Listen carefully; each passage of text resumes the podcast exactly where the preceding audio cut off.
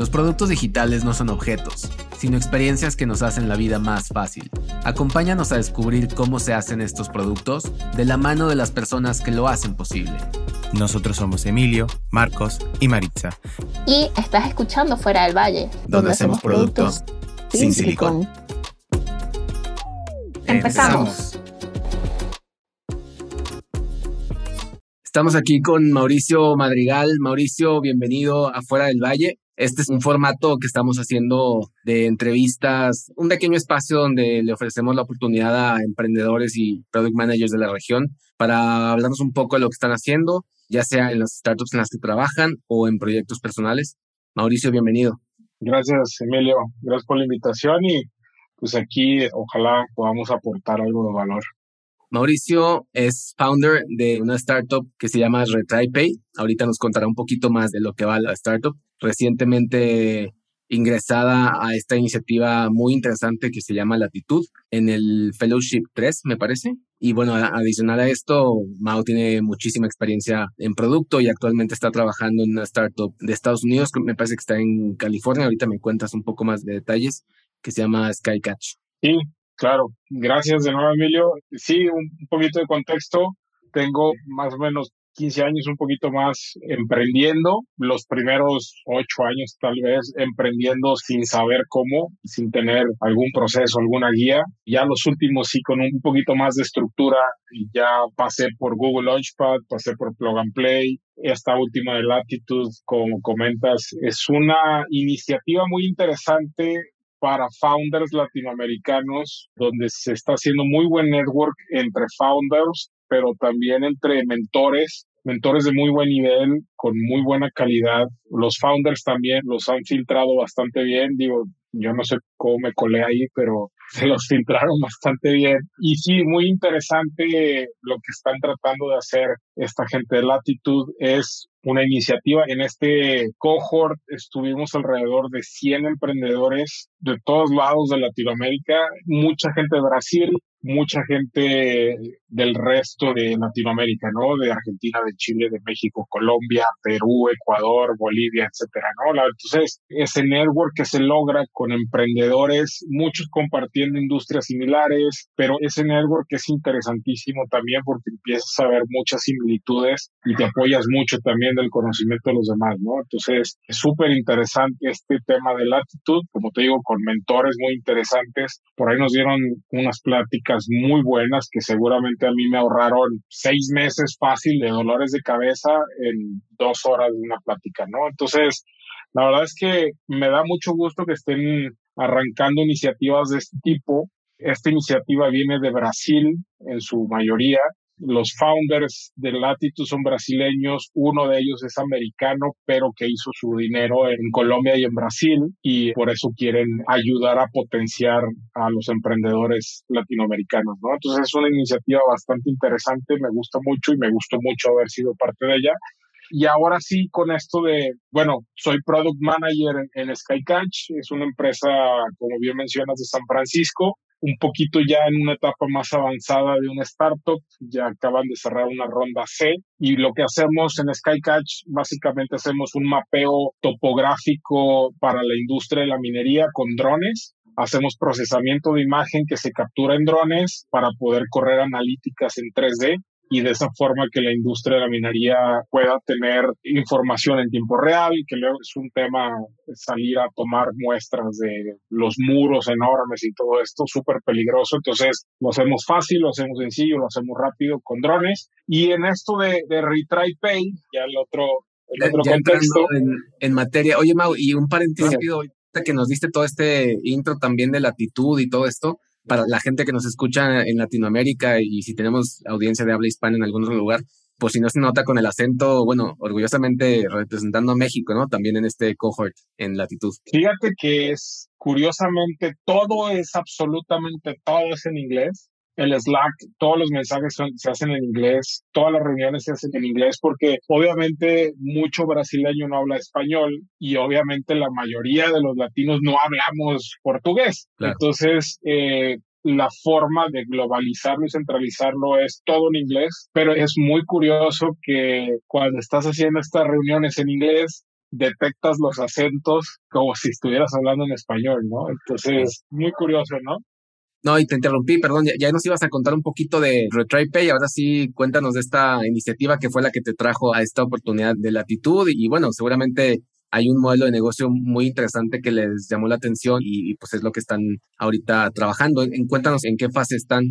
Sí, mira, el tema de RetryPay nace porque nosotros en un emprendimiento anterior básicamente entregábamos herramientas de comercio electrónico a hoteles. Imagínate como un Wix o como un Shopify, pero exclusivamente para hoteles. Y en este set de herramientas teníamos la parte también de la plataforma de pago donde se conectaba con Stripe, con PayPal y bueno, se buscaba generar reservas directas para huéspedes potenciales, reservas en el hotel para que de esa forma el hotel se ahorrara la comisión de Expedia, de Booking, de todas estas páginas. Entonces, nosotros al entregar estas herramientas empezamos a darnos cuenta de que uno de los problemas más dolorosos para nosotros como proveedores de plataforma pero también para los hoteles eran las tasas de rechazo que el procesador de pago te ¿no? Y esto es algo normal. Voy a ahondar un poquito en qué es una tasa de rechazo. Y bueno, el tema es, imaginemos que llega el huésped potencial al sitio web de un hotel, hace una búsqueda de disponibilidad con fechas, van dos adultos de tal viernes a tal lunes, busco, me muestra las habitaciones, selecciono la que yo prefiero y cuando doy clic en reservar, me aparece la pantalla de pago donde meto mis datos de tarjeta de crédito, tarjeta de débito, doy clic en pagar y ahí me viene un mensaje de rechazo. ¿Por qué? Nunca sabes por qué te está rechazando tu tarjeta. Tu tarjeta tiene saldo, tienes fondos suficientes, luego hablas a la página del hotel donde estás comprando y te dice el hotel, no, pues es que yo no sé, habla tu banco y luego hablas al banco y el banco te dice, no, no hay ningún problema, no hay ningún bloqueo, intenta otra vez y reintentas y te vuelve a rechazar la tarjeta. ¿Y qué es lo que pasaba en este caso? Pues estos huéspedes cansados de ese flujo y de esa fricción se iban a Expedia, a Booking. En el mejor de los casos, reservaban en el mismo hotel, y digo el mejor de los casos porque le cuesta un 25% de comisión al hotel generar una reserva a través de ellos. Y es dolorosísimo cuando ya tenías la reserva, ya tenías el cliente sin pagar comisión, ya lo habías amarrado y por este detalle del procesador de pago, pues se te fue a Expedia y terminó pagando, es lo bueno, pero lo malo es que la mayoría de los casos pues los mandas a Expedia y ya no caen contigo, se van a otro hotel. Entonces, importantísimo, ¿no? O sea, al final, pues es la conversión la que está en juego ahí. Totalmente, pero además es el último paso de todo el funnel de venta. Ya estás en el checkout, ya lo convenciste, ya estás seguro que va a pagar, ya metió los datos de tarjeta, o sea, ya código de seguridad, todo, y en ese momento se lo rechazas. Es como decir, ya lo tenía, ya era mío y lo dejé ir, ¿no? Entonces, ¿qué hicimos nosotros en ese momento? Lo que se nos ocurrió fue, ok, pues vamos a cambiar de procesador, vamos a conectar otro y vamos a probar. Y así estuvimos prueba y error mucho tiempo, todo el 2019 más o menos. Perdí la cuenta de cuántos procesadores conectamos, han de haber sido más de ocho. Y al final nos dimos cuenta que todos nos generaban más o menos la misma tasa de rechazo. Estamos hablando de un 37% de tasa de rechazo en promedio. Habían unos, habían unos arriba de 40, habían unos alrededor de 35, 34, pero más o menos esa era la tasa de rechazo que nos daban todos. Pero lo más curioso fue que empezamos a detectar algunos patrones medios raros, donde, por ejemplo, las tarjetas American Express que venían de Estados Unidos con un ticket promedio arriba de mil dólares, el 95% de las veces el mismo procesador las rechazaba, pero otro procesador sí las aceptaba y no había ningún problema de fraude. Eso se nos hizo muy chistoso. Y luego empezamos a indagar más y empezamos a detectar así tarjetas de este banco, este las rechaza, tarjetas de este banco, este sí las procesa mejor. Y entonces empezamos a entender que no era un tema de fraude, porque al final de cuentas, no, el fraude nunca incrementó no porque cambiáramos de procesador había más fraude, menos fraude, sino era la tasa de rechazo general. Y nosotros en nuestra ignorancia empezamos a investigar cómo funcionan los procesadores de pago y nos dimos cuenta que un procesador de pago al fondo tiene a un banco adquirente. Al final de cuentas siempre vas a lidiar con un banco con distintas capas, pero siempre hay un banco detrás que es el que debita el dinero y es el que quita el dinero a la tarjeta y te lo pone en tu cuenta bancaria. Ese banco tiene una capa de antifraude y luego el agregador o esta empresa como Stripe o como PayPal o como OpenPay, intermediarios, ¿no? los intermediarios, gateways, agregadores, tienen 850 nombres distintos. Ellos también usan una capa de antifraude. Y luego el banco emisor, el que emite la tarjeta, también tiene un sistema antifraude para detectar patrones de uso y encima agrega el 3D Secure, que es para que te llegue el token a tu celular. Y, o sea, es un laberinto de ambos lados para hacer que, como si fueran engranes, tratar de hacer que esto embone en un engrane. Y así es como las transacciones procesan. Obviamente esto es en cuestión de segundos, microsegundos, y así es como funcionan las transacciones. Entonces, nos dimos cuenta que el tema de rechazos no era un tema de fraude, era un tema de falsos positivos. ¿Qué es un falso positivo? Son transacciones que en una capa o dos capas o tres capas de sistemas de antifraude las ven raras las ven con algún porcentaje de riesgo y entonces dicen, yo no me la voy a jugar, yo no me voy a arriesgar, yo la rechazo mejor, no es bronca mía. Y entonces cuando empezamos a indagar nos dimos cuenta que este problema de tasas de rechazo en el mundo, en cualquier e-commerce, estás hablando de que el 72% de los rechazos son falsos positivos.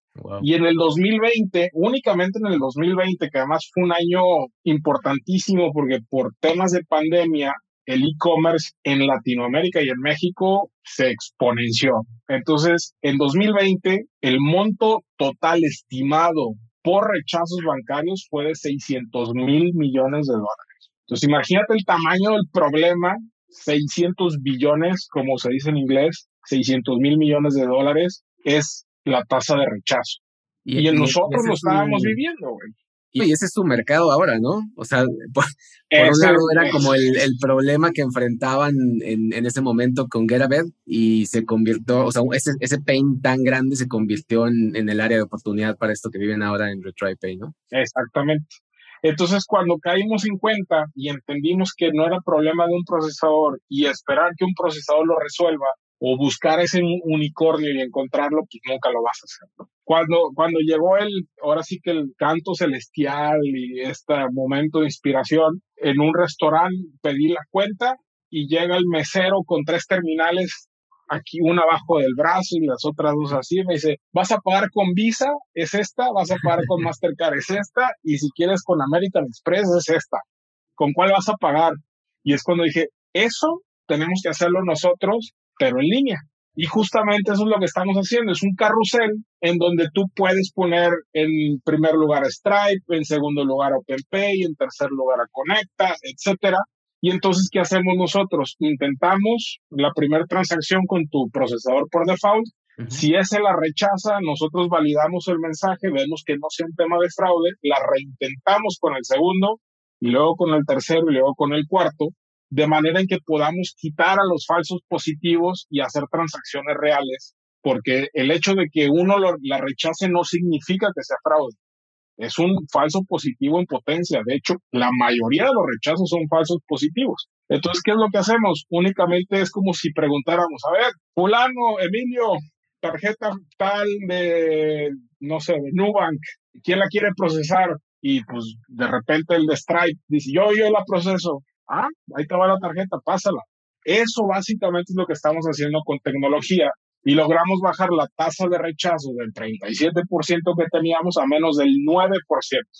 Wow. Recuperamos tan solo en tres meses 75 mil dólares que se hubieran perdido, únicamente con este sistema de reintentos, ¿no? Entonces, ¿qué es Retry Pay? Por eso bien originales nosotros y bien creativos le pusimos Retry Pay, porque justamente es lo que hacemos, hacemos reintentos inteligentes para poder minimizar las tasas de rechazo y lo más importante de todo es que no estamos aumentando el fraude.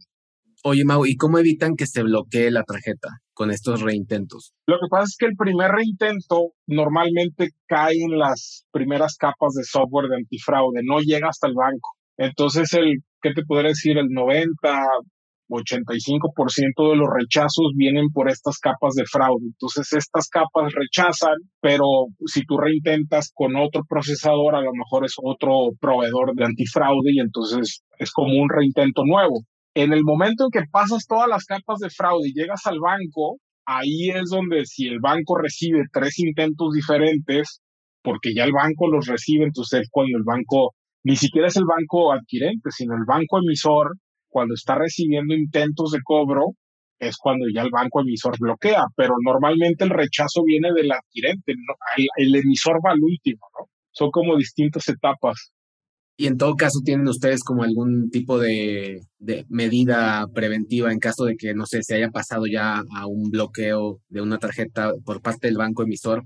¿Ahí se detiene o en qué momento? Sí, tenemos algoritmos donde el reintento, antes de, hacer el, el primer reintento, por decirlo de alguna manera, el segundo procesador nosotros validamos los mensajes de rechazo y validamos con blacklistings, validamos los mensajes de rechazo, si es un mensaje de hard stop o no, si es un mensaje que pudiera parecer, básicamente hacemos como un score nosotros en donde validamos que el mensaje es muy probablemente por un tema de falso positivo y de que la probabilidad de transaccionar de forma positiva con otro procesador es muy alta y así es como enrutamos. Si no, paramos la transacción y lo sacamos. Otro beneficio que tenemos en este hub de procesadores es que una cosa es el carrusel de tarjetas de crédito y de débito, que es la cajita donde metes tus datos de tarjeta, ¿no? Pero nosotros también lo que le estamos proporcionando a todos los e-commerce es acceso a métodos de pago alternativos, que pueden ser wallets, pueden ser cripto, pueden ser transferencias, CODIs, PIX, vales de despensa, buy now, pay later, microcréditos, cash, lo que tú quieras en una sola implementación. Entonces imagínate que tú tienes un e-commerce y dices, yo quiero procesar en mi carrusel de reintentos con Stripe y OpenPay, pero además quiero ofrecer PayPal Mercado Pago como wallets y como soy un super línea, quiero agregar vales de despensa, que en México muchísimo se usa para super, y quiero agregar cripto y etcétera, ¿no? Entonces, la ventaja para ti e-commerce es que en una sola API te implementas con nosotros y tienes acceso a todo este tablero de procesadores y métodos de pago y cada vez estamos agregando más procesadores y más métodos de pago, no solo en México, sino en Latinoamérica. Ahorita con lo que tenemos podemos procesar de forma local en México, Colombia, Perú, Ecuador y Chile en estos cinco países, ¿no? Con los procesadores que estamos agregando. Entonces, la intención es seguir agregando procesadores y procesadores. Y además tenemos reglas o workflows inteligentes donde imagínate que tú, volvemos al tema de los hoteles. Tú eres un hotel de cadena, tienes 300 hoteles en cinco países diferentes de Latinoamérica y entonces cada transacción puede ser personalizada y es un tema ya que se vuelve logística de pagos, porque tú puedes decir, todo el dinero de reservaciones de un hotel en Colombia, quiero que se procese con métodos de pago colombianos para que el dinero ya caiga a Colombia directo. En lugar de yo centralizar todos mis pagos en Estados Unidos o en España o en México y luego hacer transferencias internacionales con el delay de cinco días, fees internacionales, etcétera, mejor yo elijo redigir mis pagos al procesador local donde yo quiero que caiga el dinero. Ese es en cuanto a destino, pero también en cuanto a origen, tú puedes decir, oye, a todos los mexicanos, procesalos en México porque les voy a dar meses sin intereses. Oye, cerré una alianza importantísima con una empresa local en Argentina que son microcréditos en tiempo real. Entonces, a todos los argentinos, procesalos en Argentina y actívales estos métodos de pago, ¿no? Entonces, cada transacción por localización, por región, puedes tener esas logísticas de pago avanzadas ayer estaba platicando con una persona que me dice, oye, yo quiero que mis hoteles en Argentina a los argentinos les procesen en pesos argentinos, pero a todos los demás en dólares. Y me puedes mandar las transacciones en dólares a nuestra cuenta en Estados Unidos y a los argentinos con pesos argentinos que se queden en Argentina sin problema. Entonces, esa logística avanzada de cómo optimizar cada transacción es lo que hacemos con RetryPay.